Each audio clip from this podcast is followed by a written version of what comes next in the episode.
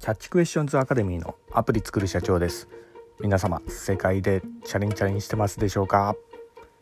えー、本日はですね特別なグループに所属したい本能についてお話しさせていただきたいと思います、えー、私のこちらの番組ではですね iPhone アプリを世界で売るための戦略というようなところで、えー、まあ、ビジネスマインドとかマーケティングに関するお話最近させていただいております、えー、もちろんあの YouTube の方ではですね iPhone アプリの作り方やそれからのラズベリーパイによるリモートサーバーの構築方法ですね、えー、Python とかそういったものについても最近あの言及したりしてます、えー、こちらの専門的なお話の方を聞きたい方はですね YouTube の説明欄の方ですね、えそちらの方から、え見ていただけますとお好みのジャンルのものが、え見れるかと思いますんでよろしくお願いいたします。ではですね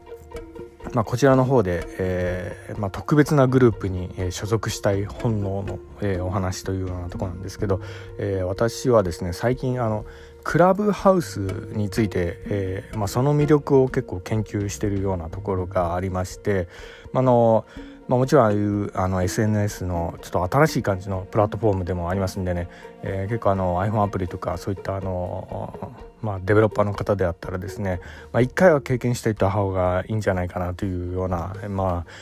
結構独特な感じの、えーまあ、マーケティングの戦略であったりだとかそれからあのプラットフォーム自体があの音声版のツイッターって言われたりもしてますけど、まあ、とにかく、えーまあ、斬新な、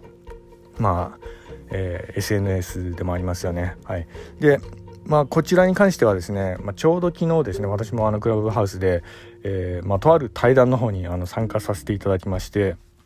まあ、あの YouTube とかでは結構おなじみの、えー、インフルエンサーのあの、えー、池早さんとそれからあと、まあ、個人的に結構あの、えー、興味がありました。あの三津社長の、まあ、対談に関するあの、えー、部屋がありましてね。そこでちょっとあの聴講させていただいたところがありまして、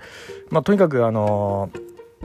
えー、結構有益な情報が、えー、得られまして、まあ、その辺はあの非常にこうありがたいのと同時に、まあ、あのその辺の、まあ、仕組みだとか、えー、人はどういうふうにこう影響力を持っていくのかだとかそういったところを、まあ、ちょうど研究したいなと思ってた手前でもあったんでね、えー、非常にあの面白かったところもあったんですが、まあ、とにかくあのまあ人脈、えー、影響力の力はその人脈によるところも結構あるのかなっていうのがあの最近の私の見解なんですけど、まあ、とにかくあのクラブハウスの内容の方はですね、えー、公言できないっていうようなルールなのであんまりその細かいところの、えー、まあ、内容はちょっとお伝えすることはできないんですがただですねあのそのクラブハウス内の部屋の中でもあのこの内容の感想は言ってもいいみたいな、えー、そんなようなルールで、えー、ちょっとあのえー、であ、えー、なんかその司会の方がですねあの結構、えー、まああの結婚式の、えー、なんかあの司会の方なんですかね。司会の仕事をしてるようなそんなような方だったんですかね。なんかあの面白いルールを、えー、いろいろこう提唱していただいて、まあ、それにちょっと私も乗っからせていただいてるとこもああるんですけどね。感想は言ってもいいっていうルールがあったりだとかあとは、えー、ツイッターであのその感想をこうメンションを、えー、していただいたらあのその今回お話しされたあのインフルエンサーの方が、えーまあ、3, 3名ぐらいですかね。あのリツイートとかそれから返信とかそういったあの、えー、サービスをしてくれるみたいな、えー、そんな独特なルールであのクラブハウスの部屋の中で、えー、ちょっとやり取りがされていたところがありましてね。はい、でまあ、やはりですね、あの、まあ、人と人の絡みっていうようなところが、えー、周りにこう、インフルエンスしていくような、えー、そういったあの、SNS 社会が、まあ、昨今だと思いますんで、ちょうどこう、うまい仕組みで、えー、こう、進行されていたなっていうようなところが私の感想でもあったりするようなところもあるんですけどね。はい。で、え、まあ、あの、まあ、そんな中でですね私もちょうど昨日あのツイッターの方をさせていただいたわけなんですけど、えー、メンションさせていただいて、えー、三津社長からですねあの返信を、えーまあ、いただくっていうようなところが、えー、こうできたっていうようなところもありましてまあ三津社長もあの、えー、ツイッターのフォロワー7,000人ぐらいいるような方ですかね、まあ、とにかくあのえーまあ、結構なあのインフルエンス力持たれている、え、社長でもあるんですけど、まあ、あのやはりですねえー、まあ人脈の力だなっていうようなのがまずはまたあのツイッターを通じても私あの感じたところがあったのはですねやはりですねインフルエンサーの方、はい、に、えー、そういったあの返信とかリツイートとかされるとインプレッションの数がものすごいこう増えるなっていうような感じをこう実感してますね。で昨日もあの、えー、まあ、ツイートをこう返信していただいて、まあ、私の普段のインプレッションの10倍ぐらいですかね。えー、一気にポンってこうここ12ヶ月で一番こうインプレッションが上がったと思うんですけど、まあ、とにかくあのあのこういったあのインフルエンサーの方に、えー、少しちょっとコメントをもらったりだとか、えー、そういうリツイートとかこうしてもらったりするととにかくこの、えー、拡散力ですね、えこういったものが、え半端ないなっていうようなのを、え改めてこう実感次第でもした次第でもあります。詳しくはですね私のツイートの方を見てもらったら分かるんですけど、えまあ、とにかくですね、えまあ、インフルエンサーの方にこう絡む時っていうようなところのあのお話も少しちょっと言及されていたところもあったんでそこの辺を、えまあ、この部分だけだったらこう話してもいいかなというようなところがあるんで少しちょっと言及させていただきますとですねやはりですね、えー、まあ結構あの大物系のインフルエンサーの方だったらあのとにかくやはりですね何でもこうただでこう、えー、拡散してたりだとかチャリティーであのねあのまあ資金援助してくれたりだとかそういうことはまず、えーまあ、ないっていうか、まあ、それは人でビジネスマンで、まあ、まして相手も忙しい身ですからね。そういったのはあの、まあ、当たり前の、えー、中で、えー、いかにですねあの自分がこうどういったものを持ってていて、えー、その自分と少しこう絡むことによってどれぐらいこう相手がね有益になるかなっていうようなところそこを少しこう考えていかないとこういけないっていうようなところです。私もあの三津社長に送ったあのメッセージの中にはえー一つ、えー、こう含まえー案に含ませていただいたメッセージとしては、まあ、一つはですね三津社長と池原さんが対談したという履歴をツイッター上に残すっていうような意味ですよね。それとあとあのー、まあその話が結構有益だったっていう感想も書かせていただいたしあとスタンド FM を聴講させていただいてるっていうような、えーまあ、こういった3点をちょっと書いたわけなんですけどやはり相手があのこの情報は拡散した方が、相手にとってもメリットになるっていうようなところ、こういう点を、えー、含ませながら絡むと、え、リツイートしてくれたりだとか返信してくれるっていうようなところ、え、そこの部分は、まあのまあ、これはあの SNS の最低限のエチケットかなとも思ったりもしてるようなところがあるんですけどね。はい。まあそんな感じで クラブハウスの方を、えー、私の方はちょっと研究させていただいている次第なんですけどね。ただですねここから、えー、まあ、本題の方にちょっと入っていきたいと思うんですけど、えー、この特別なグループに所属したい本能っていうようなところはですね、えー、結構人脈の力はすごい、えことはこれ確かなんですけどもう一つこう気をつけなければいけないのはその人脈の力はですね、え嫉妬を生みやすいというようなところですね。これは何もあの池谷さん、池早さんに関する話ではなくて世間一般の話だとは思うところもあるんですけどね。これはあの、えー、クラブハウスでいろいろ話聞かせていただいている中でですね、えー、これは、まあ、特にねあの、まあ、女性の間で結構横行さしているように、まあ、思えるようなちょっと内容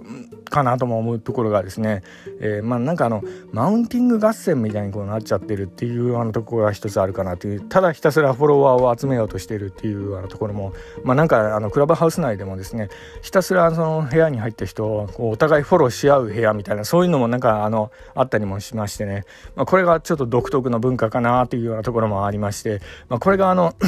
クラブハウスはですね、まあ、ここれからはまどちらかというと衰退していってしまうのかなっていうような感じも少し予感するようなとこもあるんですけど二極化するって言った方がいいですかね。あのすごいこう盛り上がる部屋と全然盛り上がらない部屋の二極化するっていうのはまあこれは確かかなと思ったりもするようなとこがあるんですけど、まあ、とにかくあの今ですねあのー、結構クラブハウスに関してはあのヤフオクとかメルカリとかでも結構買えるようなこう時代にもなってきているようなところがありまして今あのヤフオクとかで1円とかで売ってたりするようなところもありますからね昔はあの5000円とか、うん、そのぐらいのこう値段だったと思うんですけど、まあ、とにかく一般の方がすごいこう入ってきてえクラブハウスらしさが少しこうなくなってきてしまっているのかなっていうような、まあ、ところもちょっと感じるようなところでもあります。はいで、えー、っと少しちょっと本題からそれてしまったんですけど、えー、この、えー、特別なグループにこう所属したいっていうような、えそういうような本能がですねまあ、人の嫉妬を生むっていうようなとこもあるんですけどやはりまあなんかねあの、うんまあ、雲の糸みたいなそんなような感じもしますかね。あの仲間外れになりたくない、まあ、いわゆる天国に行きたいっていうのと同時に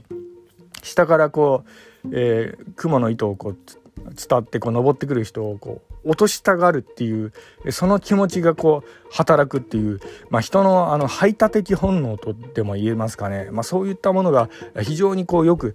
えー、働いてしまうようなこう仕組みになってるかなというようなところですね。まあ、あの自分があの特別だと思われたいっていうようなところは、まあ、特別なグループに所属したいというようなところでもあるんですけどそれと同時にですね特別って思われるからには特別でないものも作らなければいけないんですね。そうしないと自分は特別っていうようなことにならないのでなのでそういったような人の排他的本能がこう働いてしまうのかなというような、まあ、これはですね何もクラブハウスに限らずあの日本の日本っていうか世界でね昔からよく言われてるあの有名な、えフリーメイソンだとかね。これはあの、え、中世の16世紀後半にこう流行って会員数600万人ぐらい超えるような、えまあ、の秘密結社って言われるようなやつですけどね。そういうようなまあ、時代からこう結構あったりもしますかね。ちなみにフリーメイソンはですね政界の重鎮作家芸能人科学者とかそういった、えー、方が結構所属していたものであの、まあ、有名な人でいうとあのワシントンだとかあのマッカーサーとか。えあとカーネル・サンダースも所属していたとか言われてますね。あとアップルでいうとあのスティーブ・ウォズニアックですね。ジョブズと一緒にあの、え、アップル社立ち上げた、え、方なんですけど。もうそのウォズニアックも、え、所属していたと呼ばれたり日本ではですね坂本龍馬も、え、これに関係してたんじゃないかなとかいろいろなあの憶測が、え、こうある、まああのまあ秘密結社ではあるんですけどね、まあ、とにかくそういった何かあの特別なグループっていうようなものはですね人はなぜかこう惹かれてしまうっていうようなところが、まあ、あるのかなってとこですね。まあ、その根底にあるのはやはりですね承認欲求なのかなって私あの思ったりしてるようなとこもあるんですけどね。まあ、とにかくですねこういった特別なグループに所属する力っていうのはですね、まあ、とにかくあのえー、まあ、絶大ですね、まあ、いわゆる人脈の力ですね。あの一気にこうインフルエンス力をこう上げることができたりもするんで、まあ、そういったところから、まあ、本能的に、まあ、人類が、まあまあ、昔からですね本能的にやはりその力はあのいろいろな場面でこう有用だったからこそ、えーそのまあ、脳の中の仕組みの中にこう、えー、遺伝子的にこう組み込まれてるようなそんなような感じがしますかね。はいやはりあの新製品とかね、えー、開発した時とかですとあのピンでね誰もあの知り合いもいなくあのどこの馬の骨かわからないような方があの開発した新製品っていうよりかインフルエンサーの誰々の方がえ、愛用している、え、こういったあの新製品開発しましたって言った方がやはり絶対受けがいいですからね。一気にその新製品もこう世に広めるっていうようなそういったこともできますんでやはりあの人脈の力っていうようなところ、え、これはまあものすごいこうビジネス的にも有用、かなっていうようなところとあとそれに関してはあの危険な部分、え、特に人の嫉妬の部分ですね。そこの部分はあのえーまあ、よくこうコントロールしていかないと、えー、思わぬところで足すくわれてしまったりするようなところもありますんでねこの辺は気をつけていただいた方がいいのかなというようなところで本日、えー、お話の方をさせていただきました、はい、では本日は以上になります、え、いつもと同じ言葉で締めさせていただきたいと思います。IT エンジニアに栄光あれ。